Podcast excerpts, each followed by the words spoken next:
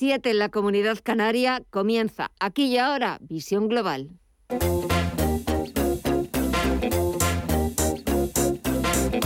Esto es Visión Global con Gema González.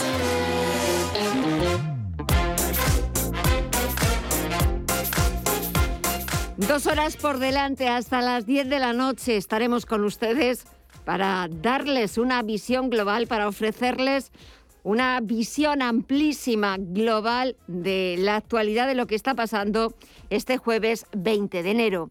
Saben que una parte muy importante del programa es echar un vistazo a lo que está pasando al otro lado del Atlántico, pero no solamente ver el tiempo real, sino también echar un vistazo a las opiniones de los analistas, preguntarles a nuestros expertos qué es lo que opinan de cómo ellos están viendo el mercado y hacia dónde puede dirigirse el mercado. El primer análisis, como todos los jueves, lo tendremos en unos minutos con Mark Rives, cofundador de Blackbird. Le vamos a preguntar por cómo está viendo el mercado, por cómo eh, el mercado se prepara también para la primera reunión del año de la Reserva Federal de la próxima semana. Eh, lo que hemos visto estos días, en las, eh, el repunte en las tires de los bonos, sobre todo allí en Estados Unidos, del bono estadounidense a 10 años. Pero también le vamos a preguntar a Mark Rives qué le parecen las últimas declaraciones de la presidenta del Banco Central Europeo, de Christine Lagarde. On est tous dans des situations très différentes. Nous, on a une inflation qui est lo ha dicho en una entrevista en una radio francesa, por eso la están escuchando hablar en francés, cuando estamos más habituados a escuchar a Christine Lagarde en inglés. Pues en esa entrevista en una radio francesa, Christine Lagarde ha dicho de que el Banco Central Europeo, la institución que ella preside, no tiene motivos para actuar tan rápidamente como lo va a hacer la Reserva Federal sobre su política monetaria a la hora de subir tipos en Estados Unidos las cábalas de los analistas hablan de tres, cuatro subidas, la primera en marzo y el resto a lo largo del ejercicio. En Europa de momento no hay tantas prisas como en Estados Unidos y eso es lo que ha venido a decir Christine Lagarde. A buen entendedor, ya saben el refrán, Lagarde ni el banco que preside se van a dejar influenciar por los mercados ni tampoco ni mucho menos por las decisiones que tomen otros bancos centrales. En nuestra entrevista del día vamos a sacar un tema que ha vuelto al candelero y es si resulta viable una subida de los salarios. Un asunto muy de vigencia actualmente y sobre todo tras las declaraciones y tras la entrevista también que ha hecho en televisión española el gobernador del Banco de España, Pablo Hernández de Cos. La respuesta la tendremos con José Manuel Corrales, profesor de Economía y Empresa de la Universidad Europea. Entre tanto, echamos un vistazo a Wall Street. Subidas generalizadas, parece que los inversores vuelven a recuperar el optimismo, las ganas de entrar en el mercado. Y tenemos el promedio industrial Dow Jones que suma un 0,7% en los 35.274 puntos. El SP500 repunta cerca de un punto porcentual en los 4.575 puntos. Ha llegado a subir por encima de los 4.600 puntos en algunos momentos de la sesión y si echamos un vistazo al sector tecnológico, está cogiendo con ganas ese rebote porque ha sido uno de los sectores más castigados en los últimos días. Tenemos al Nasdaq Composite recuperando un 1,23% hasta los 14.519 puntos. Si recupera el sector tecnológico, recupera Apple, que está sumando cerca de un punto porcentual por encima de los 167 dólares Microsoft, que sube un 1,7% por encima de los 308 dólares, o Verizon, que sube cerca de medio punto porcentual. Eso en la renta variable. Echamos un vistazo a la renta fija, que ha sido la gran protagonista estas últimas sesiones. Seguimos viendo subidas en la rentabilidad del bono estadounidense a 10 años, en el interés exigido a ese bono. Está subiendo medio punto porcentual en el 1,83%. Sube la rentabilidad, bajan los precios y también está bajando el índice VIX de volatilidad. Cerca de un 8% por debajo se coloca de los 22 puntos. Eso es lo que está pasando en tiempo real en la principal bolsa del mundo, pero vamos a ver cómo continúa la negociación en el resto de bolsas latinoamericanas. Mireya Calderón, muy buenas tardes.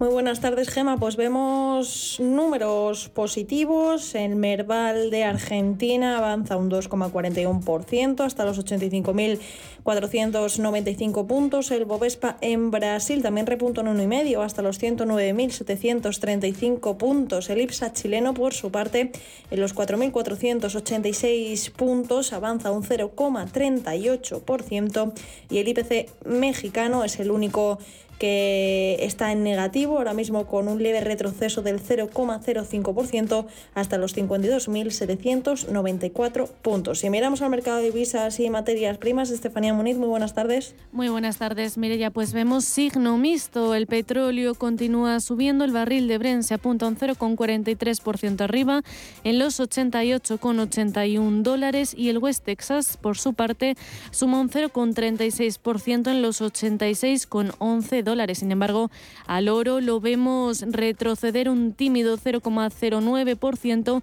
en los 1.841 dólares la onza. En el mercado de las divisas vemos también cómo el, el dólar se ha visto favorecido, por lo que el euro cae un 0,2% en los 1,13 dólares y la libra, por su parte, se mantiene en los 1,36 dólares. Y las criptomonedas, ¿cómo van hoy? Mire ya. Pues vemos con avances a las principales. El Bitcoin se anota un 2,14% de subida hasta los 42.905 dólares. En los 3.217 dólares cotiza Ethereum con un avance del 2,6%. El Ripple avanza más de un 2, Terra más de un 3,5, Polkadot casi un 2,5 y Cardano baja un 0,59% hasta los 1,38 dólares. Pues así están los principales mercados, así se están negociando los principales activos. Actualizamos toda la información en los titulares de las 8.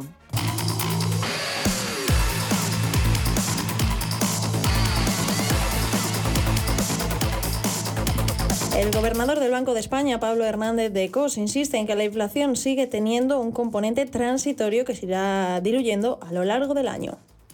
Que las, que las, altas tasas actuales se deben a un efecto base al comparar 2021 con 2020, año de pandemia, a los cuellos de botella y a los precios energéticos. Todo esto lo que nos hace pensar es que la inflación se mantendrá relativamente elevada en el primer semestre de este año y que luego con posterioridad empezará a, reducirse.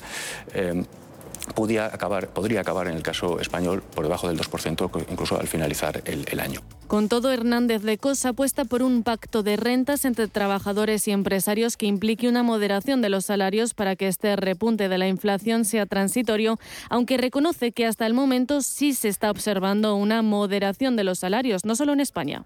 Estamos ante un incremento de los precios energéticos que España no produce, es una pérdida para el país que hay que aceptar como tal. Y lo único que podemos hacer es distribuir esa pérdida.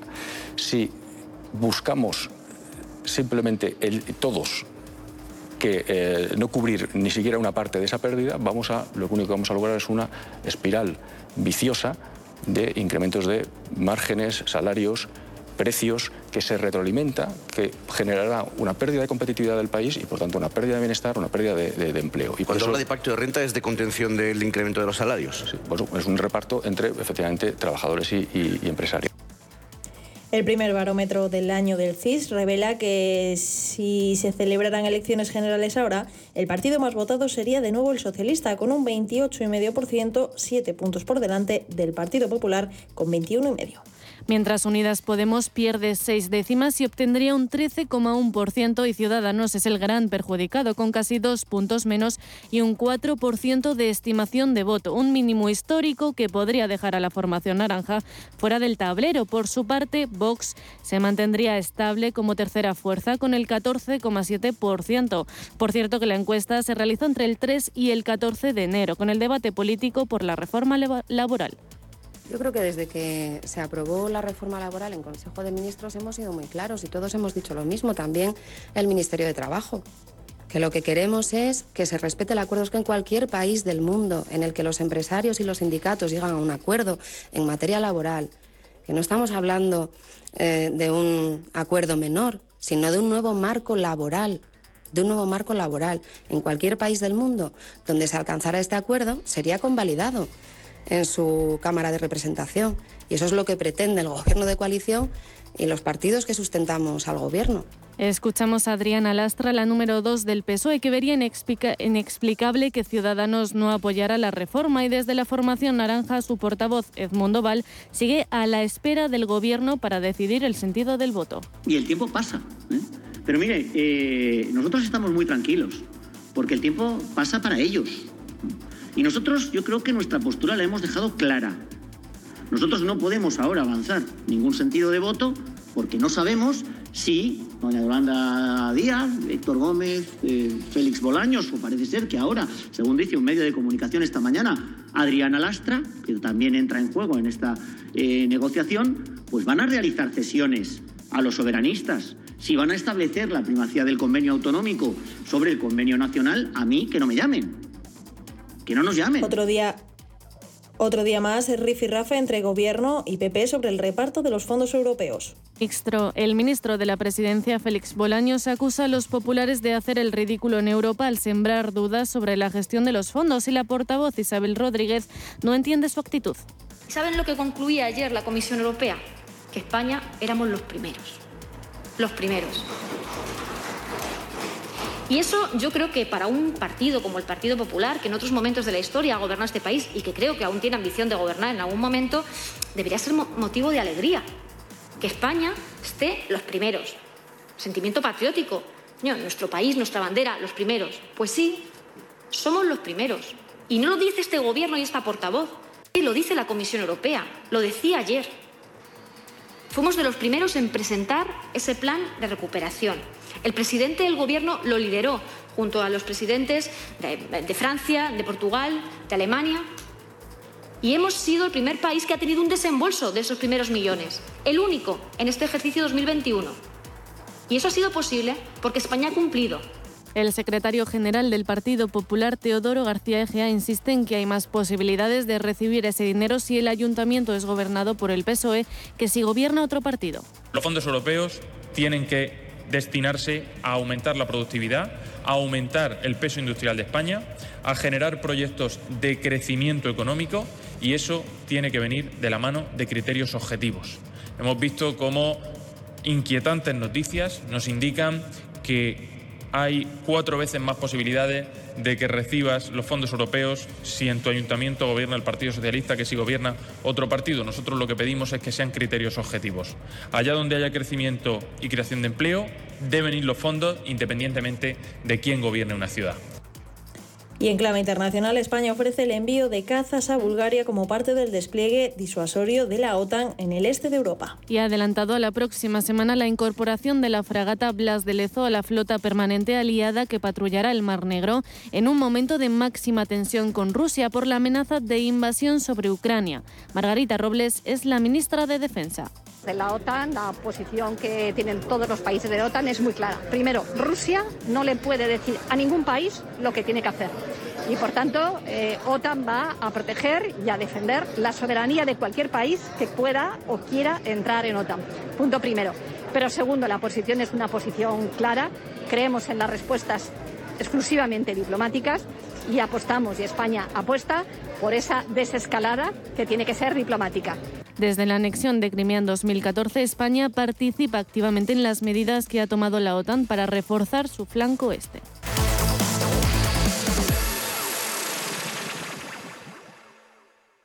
Como gestora líder mundial, Janus Henderson ofrece un alcance global combinado con las soluciones a medida que se esperan de un socio local. A través del conocimiento compartido con nuestros clientes, les conectamos con las ideas de nuestros expertos para que puedan tomar las mejores decisiones de inversión. Janus Henderson, Invested in Connecting. Capital en riesgo. Más información en janushenderson.com.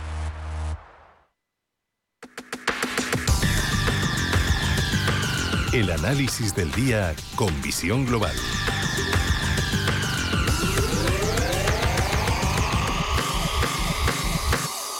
Y saludamos a Mark Rives, cofundador de Blackberg. Muy buenas tardes, Mark. Hola, muy buenas tardes, Gemma. Bueno, ¿qué tal la semana? ¿Cómo la llevamos? Bien, la verdad que, como venimos comentando estas semanas, con, eh, valorando ¿no? si el mercado acelera en tendencia, corrige con esa debilidad que amenazaba en correcciones y ahora rebotando los mercados pero con la novedad de que algunos soportes ya se han perdido, con lo cual, aunque el mercado rebota, la debilidad subyacente sigue ahí, ahí. ¿eh? Pero sí que es cierto que hay muchos sectores que han corregido mucho. Hemos venido hablando de la importancia que puede tener la energía solar en el medio plazo y desde que hemos ido comentando eh, esa huida atrás del senador Manchin ha tumbado las cotizaciones un 52% más. O sea que eh, si esperamos un poquito yo creo que podremos comprar a precios muy atractivos no solamente energía solar, sino otros sectores que están corrigiendo con fuerza ahora en Wall Street.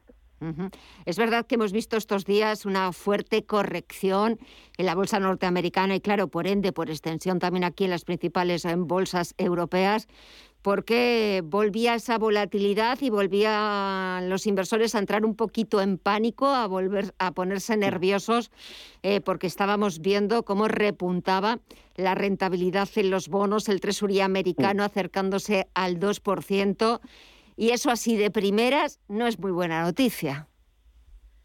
Bueno, relativamente, yo creo que Sí, depende, depende, porque fíjate, por ejemplo, el sector bancario, sector asegurador, sector petróleo y gas. Sí, sí.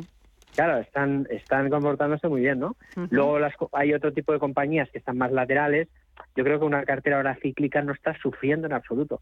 Al contrario, eh, una cartera en tecnología, sí, una cartera de bonos también. Entonces yo creo que el mercado responde bastante a toda esa eh, explicación que venimos diciendo, es que estamos cambiando el paradigma del mercado. La economía mundial se ha sujetado con bajos tipos de interés, nula inflación, rentabilidad de los activos en riesgo negativa, y eso favorece mucho las empresas de crecimiento, sobre todo las tecnológicas. Cuando cambia el paradigma, evidentemente eh, cambia y esa rotación que estamos viendo va cogiendo sentido, ¿no? Entonces, bueno, yo creo que es el camino que debemos de seguir sin perder de vista China, a ver si esos estímulos cambian también la tendencia y ese rebalanceo de las carteras de momento produce una volatilidad aceptable. Vamos a ver si continúa así. Próxima semana, primera reunión del año de la Reserva Federal. Hoy escuchaba hace unos minutos a Christine Lagarde en una entrevista en una emisora francesa, que la verdad es que chocaba oírla hablar en francés cuando estás más acostumbrado a oírla hablar en inglés, de, bueno, pues marcando el camino del BCE que no tiene por qué seguir la estela que deja la Reserva Federal estadounidense, aunque su estela sea potente. Ya, eso es sorprendente, ¿no? Porque fíjate que siempre el Banco Central Europeo ha pecado de exceso y ahora resulta que, que, hay más palomas que halcones, ¿no? Y, claro, eso nos, da, nos deja una doble lectura, ¿eh? Mm. Que la economía, yo creo que tiene miedo a, a, dejar de apoyar el mercado de deuda pública de los países PICS porque es que si en el 2012 ya pasó lo que pasó, ahora estamos en 2021 y las cosas están mucho peor. El, nivel, el volumen de deuda sobre PIB está mucho peor. Las reformas se pararon. Entonces, claro, el, mercado de deuda tiene que responder eh, a una demanda sólida de bonos. Y si el principal demandante es el Banco Central Europeo, pues a lo mejor lo que nos dice el Banco Central es que nadie quiere bonos europeos, ¿no? Y eso es un problema, porque la, la espada de Damocles está ahí entre la inflación y evidentemente eh, bueno pues lo que estamos viendo no con lo cual yo creo que es una noticia que hay que tener eh, hay que darle mucha importancia. Eh, hay que darle mucha importancia y es verdad que hay que estar también muy pendientes de, parece que están muy convencidos, tanto el Banco Central Europeo como la Reserva Federal estadounidense, de que a lo largo de este año, de este 2022, apenas llevamos un mes, eh, es verdad que vamos a ir viendo cómo eh, la inflación va a irse moderando, va a ir descendiendo gradualmente para bueno, pues unos niveles eh, pues más, a, más a los que nos tiene acostumbrados en torno a un 2%. la Reserva Federal la próxima semana mm, nos sorprendería, vamos, mm, que nos caeríamos casi para atrás si es la primera subida de tipos, se espera más para, para el mes de marzo, pero ¿qué podríamos sacar de, de lo que diga el señor Powell? Bueno, yo creo que en sus actos ¿eh? podremos apreciar, apreciar realmente sus intenciones. Es decir, igual que Lagarde, ¿no? En sus actos, el hecho de que el Banco Central Europeo ahora sea complaciente, podemos saber sus intenciones, es decir, que valoran que el mercado necesita apoyo sí o sí, si no habrá problemas. En el sector financiero, en Estados Unidos también nos podemos creer la transitoriedad, pero la, lógica nos dice cómo va a ser transitorio si la inversión en CAPEX, por ejemplo, el sector petrolero, cinco años, seis años, eh, con muy bajos niveles de inversión, eh, ese nivel se recupera en varios años, no en meses, ¿no? Entonces, si encima ponemos los planes de estímulo fiscal, que es un plan que nunca hemos visto, raro es que eso no apoye la inflación, con lo cual, si suben los tipos, a lo mejor nos están diciendo una cosa que en el fondo es otra. Y habrá que ver, ¿eh? porque sería efectivamente, como bien dices, muy, muy, muy importante y además muy significativo que suban los tipos de interés más sabiendo cómo están las bolsas. Así que estamos en momentos decisivos, sin duda. Momentos decisivos en los que siempre hay que saber rodearse de los mejores para que nos aconsejen, nos recomienden a ver dónde hay que estar en el mercado. ¿Qué es lo que os gusta en Black Bear? Seguimos recomendando la liquidez, ¿eh? seguimos recomendando la liquidez. El mercado va rebotando y tal, y, a veces podemos eh, intentar cosas, pero es que cada día que pasa los valores que están apetecibles empiezan a caer y caen más y luego hay valores que lo están haciendo bien, por ejemplo Luis Vuitton, Esidor, L'Oreal, eh, ACML Holding, compañías que ahora mismo están distribuyendo y empezando a caer. Luego eso suele pasar en un proceso de distribución y no hay que tener prisa. Ahora mismo el sector financiero, sector asegurador, AXA, Allianz pueden ser buenas alternativas. BNP Paribas lo está haciendo muy bien. ¿Por qué no en España probarlo con Mafre o línea directa aseguradora? Pero podemos ir al ciclo. ¿eh? Hay que evitar la tecnología y cambiar el chip gradual, porque los cambios siempre son graduales en el mercado, pero la, rotación tiene que existir y sin miedo a quedarnos con una parte importante en refugio y liquidez. Pues nos quedamos con esa recomendación. De vez en cuando también eh, tener dinerito en nuestros bolsillos no está nada mal para esperar al momento oportuno, al momento idóneo y entrar en el mercado. El mercado siempre va a estar ahí esperando y hay que saber esperar, tener un poquito de paciencia para elegir el momento más oportuno. Mar Rives, cofundador de Black Bear, que pases muy buen fin de semana, cuídate mucho y el próximo jueves nos, nos intentamos ver, si las condiciones sanitarias nos lo permiten, nos veremos el próximo jueves, te tendremos aquí en el estudio. Gracias y un fuerte abrazo. Igualmente, Gema, un fuerte abrazo a todos.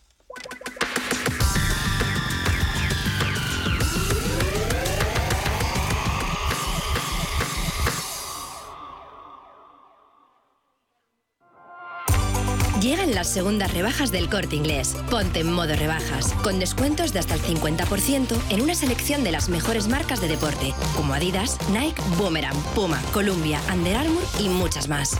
Aprovecha las segundas rebajas del corte inglés en tienda web y app. Modo rebajas son.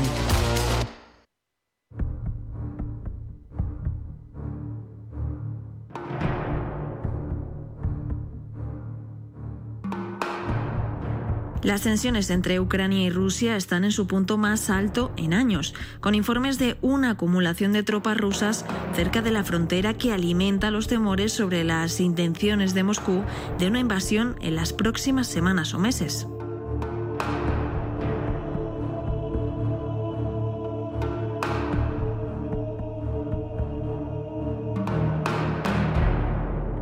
Y a todo esto se suman las alertas por parte del gobierno estadounidense de que Rusia está planeando una operación de sabotaje falsa contra sus fuerzas en el este del país ucraniano, con el fin de construir un pretexto para invadir la antigua República Soviética. Y es que fuentes de la administración de Joe Biden han trasladado esta acusación a los medios el mismo día en que el gobierno de Kiev denunció un ciberataque a gran escala contra sus sistemas en una señal de que el conflicto sigue agudizándose, algo que puede afectar mucho a las bolsas según Miguel Ángel Temprano, CEO de Orfeo Capital.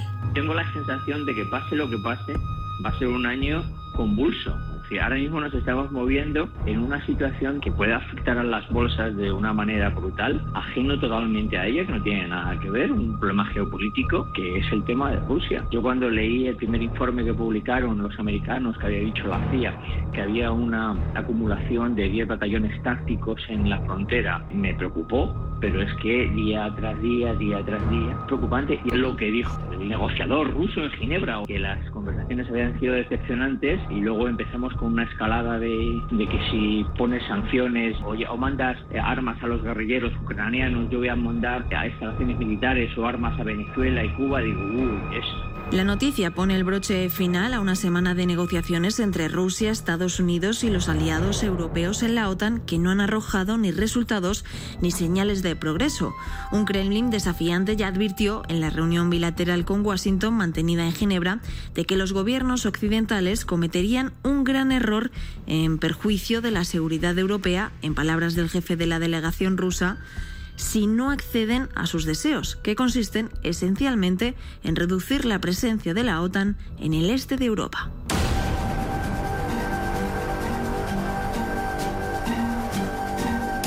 Las tensiones entre Ucrania y Rusia han estado latentes desde 2014, que fue cuando Ucrania derrocó a su presidente prorruso y el ejército ruso cruzó a territorio ucraniano, anexando Crimea y fomentando una rebelión de los separatistas en el este de Ucrania. En 2015 se alcanzó un alto al fuego precario, pero la paz ha sido difícil de alcanzar en medio de una guerra agotadora en la que han muerto más de 13.000 soldados y civiles.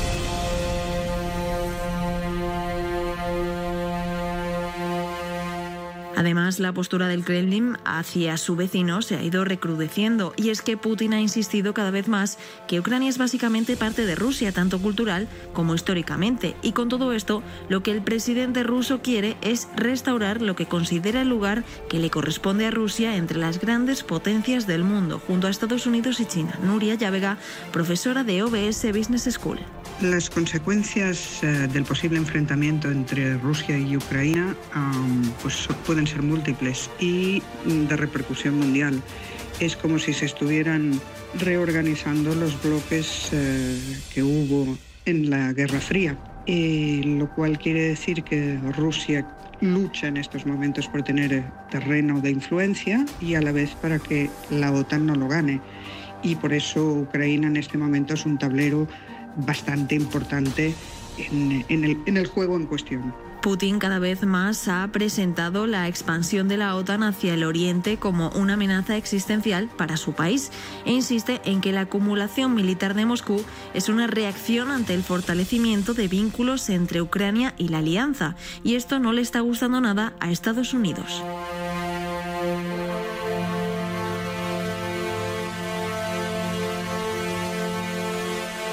Ya en diciembre, su presidente Joe Biden dejó claro que su gobierno no consideraba enviar tropas a Ucrania, dado que, entre otras razones, ese país no formaba parte de la alianza de la OTAN y no está cubierto por el compromiso de defensa colectiva del pacto. Y respecto a Putin, urgió a su homólogo ruso a reducir las tensiones con Ucrania ante la movilización de tropas en la frontera ucraniana e insistió en que Washington y sus aliados responderán decisivamente si Moscú invade ese país. José María Peredo catedrático de Relaciones Internacionales de la Universidad Europea. En el hipotético caso de que se produjera el conflicto, pues evidentemente significaría eh, un conflicto convencional, en términos de que no significaría una utilización de otro armamento y otras fuera convencional y que, por otra parte, hay que decir que en Ucrania ya se ha producido enfrentamientos en la parte oriental.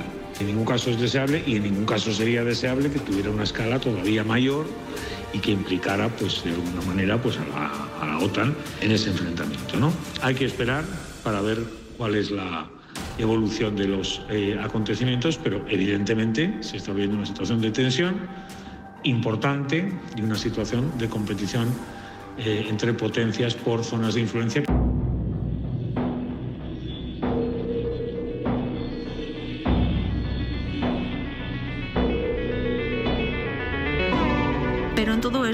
Europa se juega mucho. José María Peredo. ¿Cómo nos podría afectar como europeos? Bueno, pues nos podríamos ver involucrados naturalmente en un conflicto que de momento no, no se ha extendido al paraguas OTAN ni tan siquiera a los países de la Unión Europea, pero podría o bien a través de de la OTAN si decidiera hacer frente a esa invasión y ayudar a Ucrania, o bien a través de las ayudas bilaterales o a través de la Unión Europea eh, también que podrían llegar, pues podríamos eh, ver países europeos y la propia Unión Europea involucrada eh, de alguna manera en ese apoyo, esa defensa en términos materiales, en términos políticos y quizá también en términos militares. Eso significaría pues un paso muy negativo en lo que significa la estabilidad y la seguridad en Europa. Lo que está en en juego es si puede permitir que Putin trastoque la estructura de seguridad que ha ayudado a mantener la paz en el continente desde la Segunda Guerra Mundial. Además, el conflicto también ha desnudado la debilidad de la Unión Europea, así como su fracaso como una potencia de política exterior en las relaciones internacionales. Y hay otro vértice muy importante, lo explica Miguel Ángel Temprano. Una, una invasión eh, de Ucrania por parte de los rusos dio un efecto primero de, miedo y luego, no nos olvidemos, eh, los rusos han amenazado con algo que nos puede masacrar a los europeos, que es con el cierre del gasoducto. Y hoy por hoy Rusia es el primer proveedor de gas de Europa. Si ya estamos mal como estamos, no quiero ni saber si estos tíos nos cortan el chorro.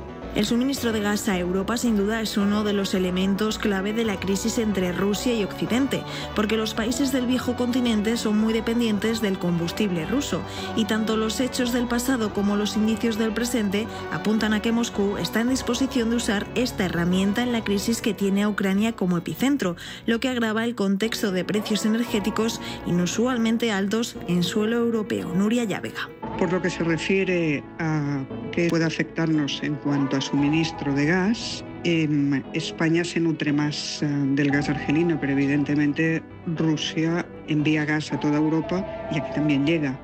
El hecho de que Rusia pueda llegar a jugar con, esta, con este elemento, pues no es de descartar y eh, en manos de un personaje como Putin mm, puede llegar a ser uh, un problema bastante grande evidentemente buscar alternativas o tratar de eh, dar respuestas conjuntas sería lo suyo desde el punto de vista de Europa, actuando como un todo, como lo que es en principio. La crisis energética que está atravesando Europa se puede ver agravada. A los problemas del cierre del gasoducto de Magreb y la falta de recursos se podría unir una amenaza de cerrar el gasoducto de Nord Stream 2 que ya hizo el líder de Bielorrusia, Alexander Lukashenko. La Unión Europea recibe gran parte del gas natural y del petróleo de Rusia por esta vía y las sanciones podrían suponer un corte de suministros que ocasionen un desabastecimiento en los países comunitarios. Una crisis a la que hay que poner solución cuanto antes porque la escasez de suministro de gas a la que podrían estar expuestos los países de la Unión Europea desataría aún una mayor subida del precio de la energía.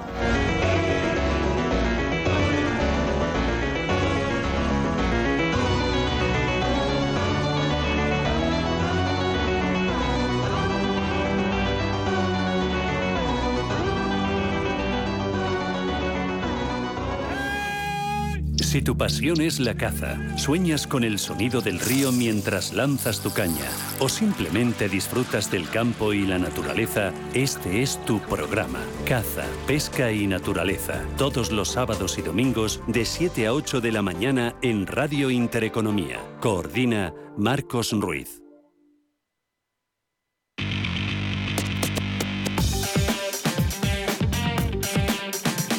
Información internacional. Y ahora es momento de ver en qué asuntos están trabajando los principales diarios internacionales. En el Reino Unido, la prensa sigue abriendo sus portadas con el asunto llamado Partygate, que podría costarle el puesto al primer ministro Boris Johnson. The Times titula Johnson enfrenta un jaque mate por las fiestas en Downing Street y The Guardian lleva al diputado Christian Wakeford que ha dejado las filas conservadoras para pasarse al Partido Laborista. How do you feel when holding back a regeneration of a town for a vote? y habla de amenazas de diputados Tories para que respaldara al Premier. Y Financial Times destaca la predicción del presidente Biden de, Rusia, de que Rusia invadirá Ucrania. La prensa francesa recoge la rueda de prensa que ha ofrecido esta tarde el primer ministro Jean Castex para anunciar las decisiones tomadas este jueves durante el Consejo de Defensa y Seguridad Nacional. Entre otros anuncios, Castex ha adelantado la apertura del refuerzo vacunal para jóvenes de 12 a 17 años a partir del próximo lunes. La transformación sanitaire Más medidas. El pase de vacunas entrará en vigor a partir del próximo 24 de enero. Entre 9 y 14 millones de franceses ya se han infectado con la variante Omicron. En Alemania, el Frankfurter Allgemeine abre su edición digital con las nuevas acusaciones contra el premier británico Boris Johnson. Esta vez se dice que su gente ha intimidado a los parlamentarios que están haciendo campaña para destituirle del puesto. Y al otro lado del Atlántico, los principales diarios estadounidenses recogen las advertencias del presidente Biden sobre la previsible invasión de Rusia a Ucrania. The Washington Post analiza el primer año de la administración Biden y cómo ha ido gestionando las crisis a las que se ha enfrentado. Y The Wall Street Journal abre su edición digital con el dato macro publicado este jueves, el de las ventas de, viviendas que se incrementaron a un ritmo del 8,5% el año pasado, máximos de 15 años. En la prensa latinoamericana, el Clarín argentino cuenta que el primer autotest disponible costará 1.560 dólares y llegará la próxima semana a las farmacias. En México, el Universal lleva las críticas del presidente Andrés Manuel López Obrador al Instituto Nacional Electoral. Le acusa de abusos y derroche porque no tienen conciencia de lo que es la austeridad. Pero en lo del INE son abusos, excesos, este, derroche, porque eh, ellos no tienen conciencia de lo que es la austeridad, porque la austeridad no es un asunto administrativo, es un asunto de principios. Y terminamos el repaso con el brasileño Globo que habla del lanzamiento de Coronavac para niños mayores de 6 años. La vacuna es segura y acelerará la inmunización, según los expertos.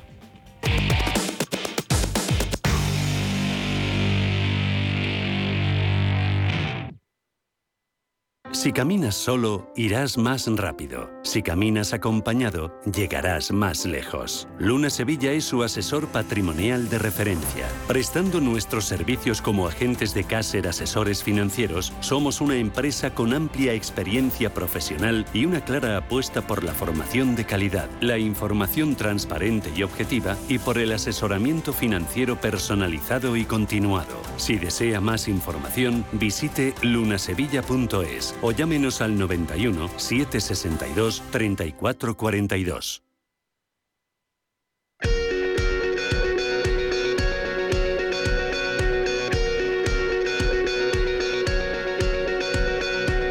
En Visión Global, la entrevista del día.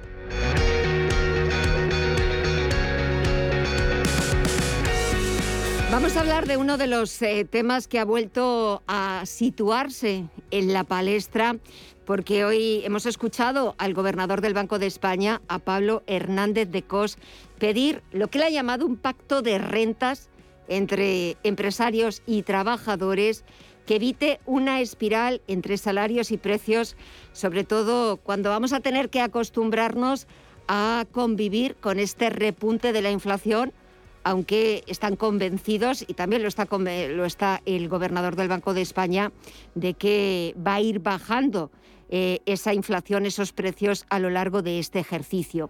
A la pregunta de si resulta viable una subida de los salarios, vamos a intentar que nos responda esta tarde José Manuel Corrales, que es profesor de Economía y Empresa de la Universidad Europea. José Manuel, muy buenas tardes.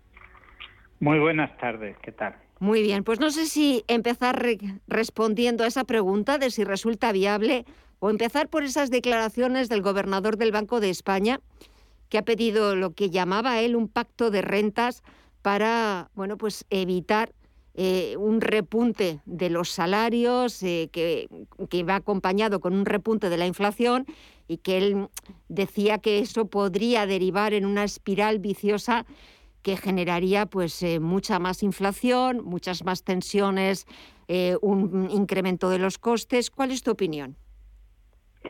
Bueno, mm, no es mi opinión, sino es eh, los datos, la realidad, lo que indica claramente la situación económica de España. La realidad es que la inflación acabó en España, mm, y ese es un dato objetivo, en diciembre, eh, el último mes de, del año pasado, del 2021, en el 6,5% de incremento del índice de precios al consumo. Y los salarios en el 2021 subieron de media entre el 2 y el 2,5%. Las pensiones eh, de una forma similar y otras prestaciones de una forma similar.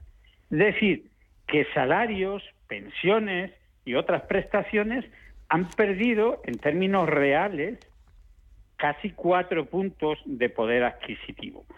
La realidad es que la inflación no se ha incrementado, no ha subido por culpa de los salarios, ni por culpa del aumento de los sueldos, porque eso no es así. Es, eh, se debe fundamentalmente a la subida de los precios de la energía, no solamente en España, sino en todos los países del mundo desarrollado, a eh, la subida de, del petróleo que también se está produciendo en estos meses, a la subida de la tarifa de la luz que, que sufrimos eh, los consumidores, las familias, pero que también sufren las empresas. En este sentido, yo creo que sí es verdad, y en eso coincido con el, presidente del Banco de España, que es necesario un pacto de rentas. Claro que sí. Es más, se está negociando en este momento un acuerdo que se denomina Acuerdo para la Negociación Colectiva y el Empleo, y que eh, en ese acuerdo se, se va a plantear pues una subida de los salarios, una subida de los salarios que en mi opinión se tiene que acercar, que debe situarse en torno al 2,5-3%, para que no se siga perdiendo más poder adquisitivo por parte de los salarios y para que no se pierda mm, más poder adquisitivo por parte de las pensiones. Eso es lo que yo creo que además se va a producir porque es verdad que ahora mismo hay una buena situación en el diálogo social. Ha habido un acuerdo para la reforma laboral que creo que, que puede dar resultados positivos para el futuro. Además, eso genera seguridad, seguridad jurídica y seguridad eh, económica para las empresas, para apostar por la productividad y la competitividad de nuestras empresas para generar empleo, para generar riqueza, para lograr que la recuperación económica sea una realidad. Ya hemos crecido en torno al 5% del Producto Interior Bruto en el año 2021, pero hay que seguir creciendo en el 2022 para recuperar los 10 puntos con 8 que hemos perdido de, Producto Interior Bruto en el 2020 por culpa de la pandemia. O sea que, eh, en mi opinión, decir y culpar a los salarios de, eh, de la deriva inflacionista es falsear la realidad. Los salarios no tienen ninguna culpa eh, de la deriva inflacionista, son un factor más, pero en este caso es un factor ni siquiera secundario, terciario. Eh, en estos momentos la deriva inflacionista y la subida en el índice de precios al consumo se debe fundamentalmente a los precios energéticos y a los problemas que existen en la cadena de distribución. O sea que desde luego me parece mal si alguien lo que está dejando caer es que la culpa de que haya una subida de la inflación se debe a que nos estamos permitiendo unos salarios por encima de lo, de lo deseable. En España la realidad es que los salarios son bastante más bajos que la media de la Unión Europea. Esa es la realidad. Tenemos uno de los sueldos mínimos más bajos. Es verdad que se ha incrementado bastante en los últimos años y es verdad que a mí me parece que todo esto hay que hacerlo con acuerdo social. Mm. La situación política no ayuda porque hay mucha crispación, mucha confrontación, mucho, mucha pose, y, pero ese acuerdo entre la COE, Comisiones Obreras y UGT con el Gobierno, que ha permitido la reforma del mercado de trabajo, puede ser un buen punto de partida para que con diálogo social con acuerdo y con consenso se aborden los problemas que tenemos en la economía los problemas reales y los problemas que tenemos en el mercado de trabajo, porque si uno va a todas las investigaciones sociológicas realizadas por el CIS o por entidades privadas encuestadoras, vemos que el empleo y los problemas de índole económico pues eh, ocupan la principal eh, la principal demanda y la principal preocupación en este momento de, la ciudadanía. Siempre el paro, el empleo y los problemas de índole económico han sido la principal preocupación de los españoles. En segundo nivel se pone la política, porque por desgracia las políticas públicas a veces no sirven para resolver problemas, sino para crearlos.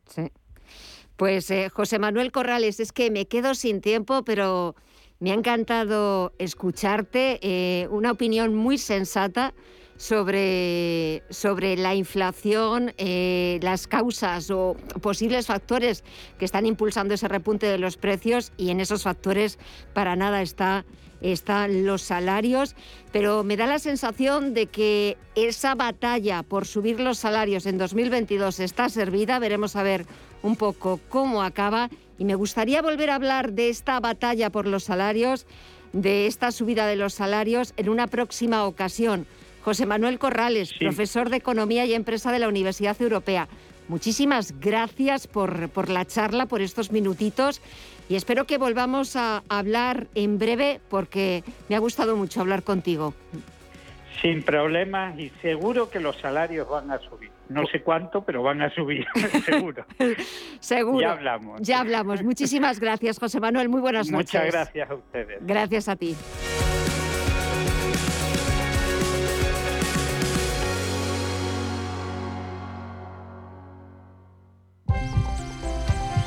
Escucha tu corazón. Acaricia tus sentimientos. Saborea la vida. Es tiempo de sentir. Provincia de Valladolid, en el corazón de Castilla y León. Mucho que ver contigo. Diputación de Valladolid.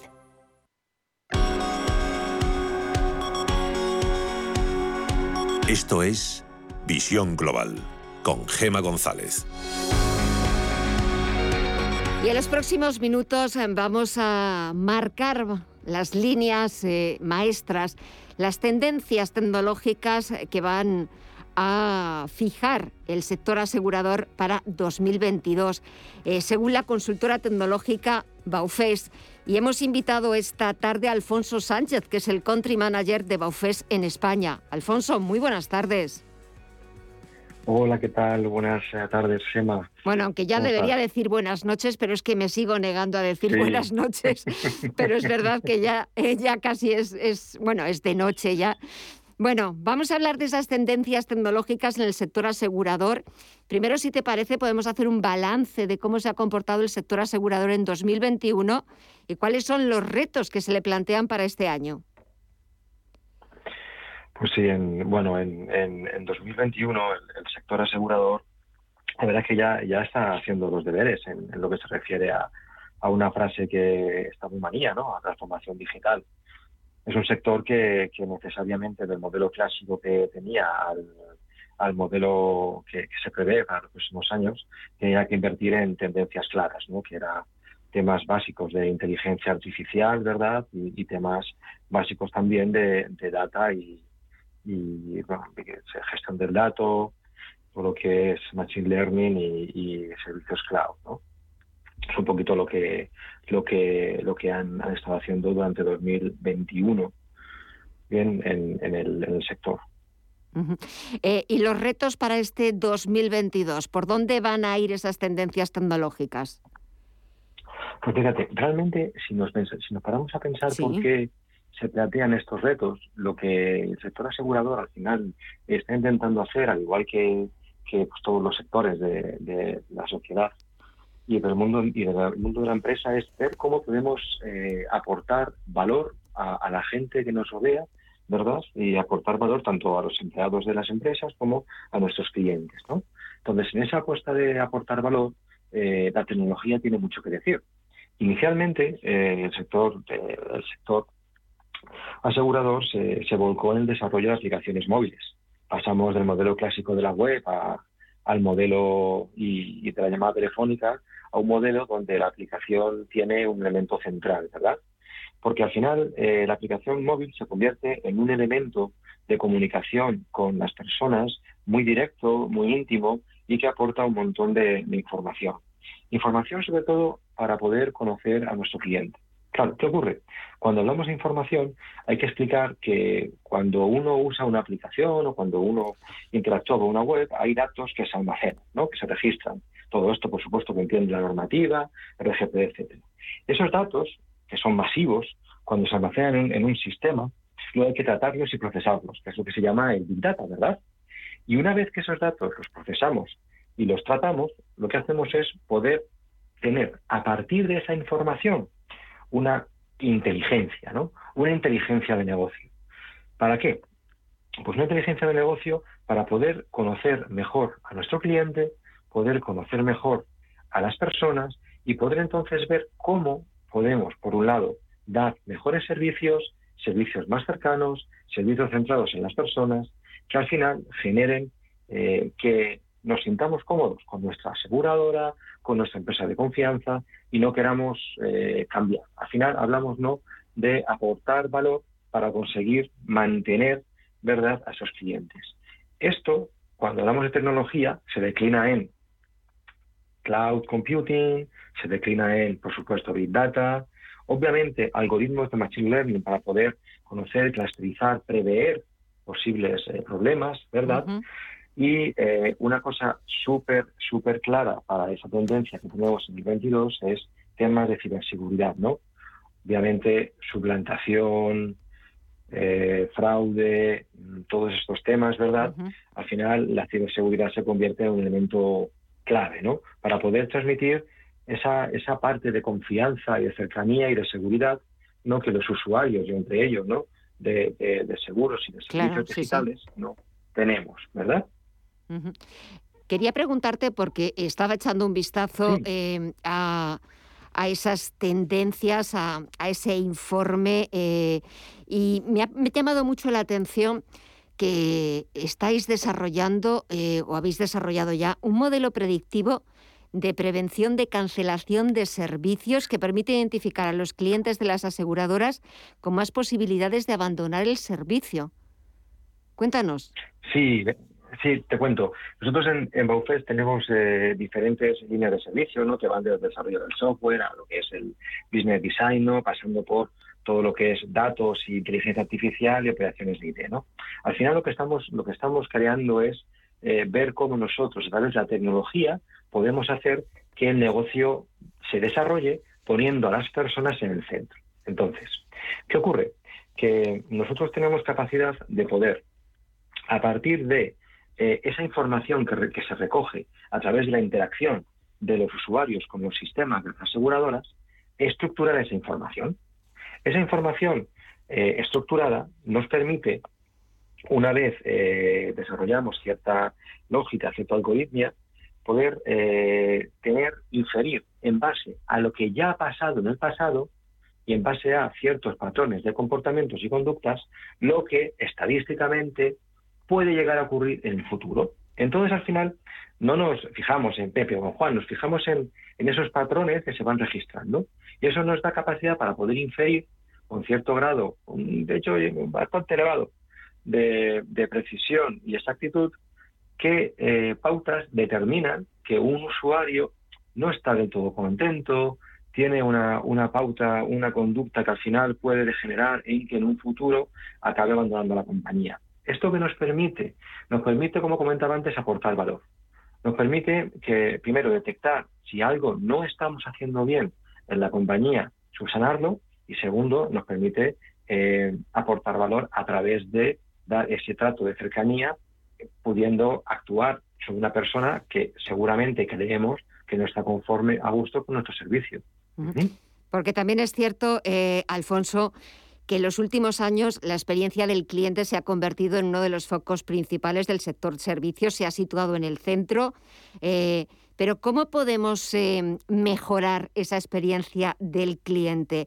Eh, ¿Qué tipo de facilidades pueden aportar las compañías aseguradoras para que el cliente pueda acceder, disfrutar del servicio, que no tenga ningún obstáculo, que todo le sea fácil?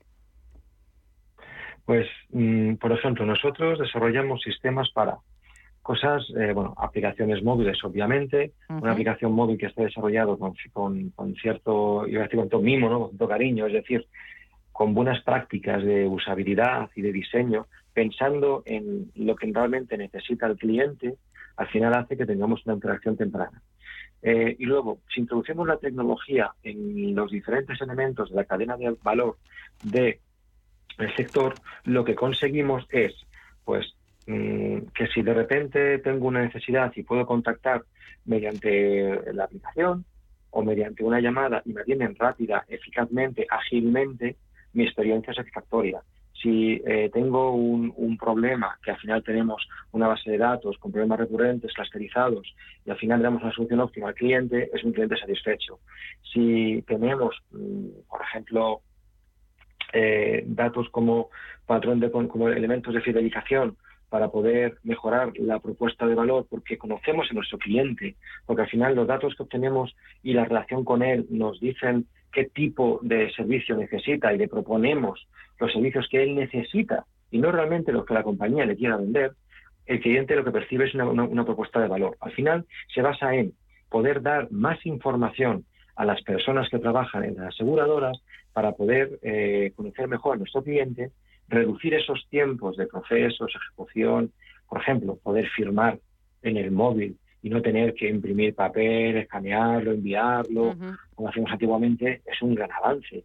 Poder contactar con dos clics sabiendo que tiene la tranquilidad de que es seguro el proceso, de que no te están invadiendo. O sea, un conjunto de, de factores que dentro de un plan estructurado de mejora de la empresa basada en poner en el centro a las personas, la tecnología permite llegar a estos objetivos. Pues eh, bienvenida a esa tecnología bien utilizada y sobre todo para hacernos a los usuarios, a los consumidores, la vida un poquito más fácil. Alfonso Sánchez, Country Manager de Baufes en España, una consultora tecnológica, empresa internacional, proveedora de software y servicios de IT.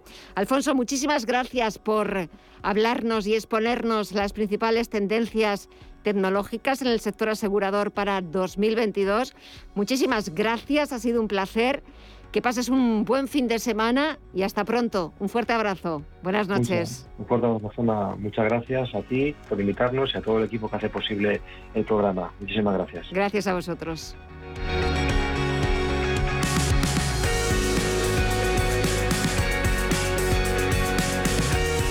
Pues ya hemos escuchado, por un lado, al profesor José Manuel Corrales sobre las voces que, se alzan culpando a los salarios, a esa posible subida de los salarios del repunte de la inflación y él nos explicaba que no tenía sentido. Y también ahora hemos visto las tendencias tecnológicas en el sector asegurador para 2022. Nada, unos minutos de publicidad y volvemos con la segunda hora de Visión Global.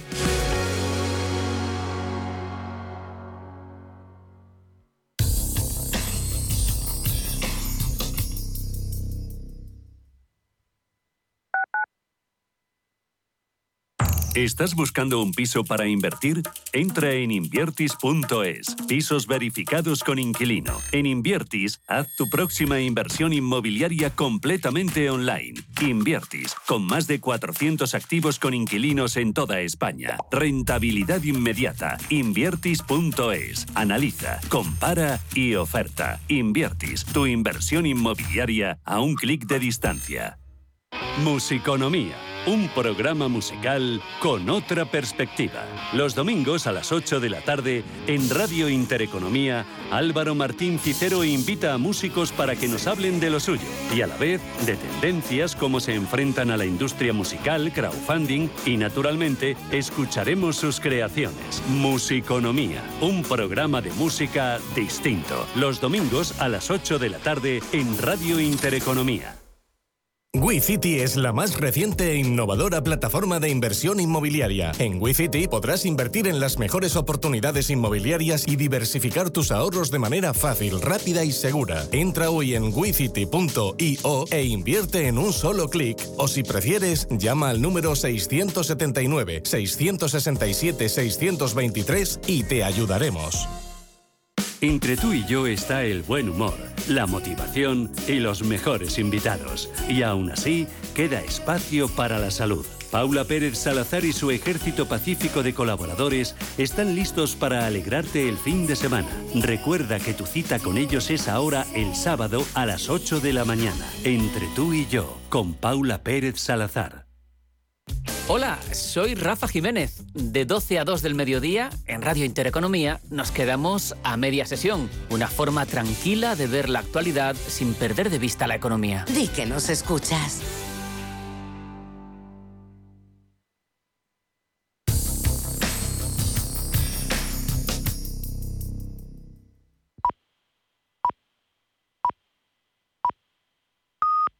Son las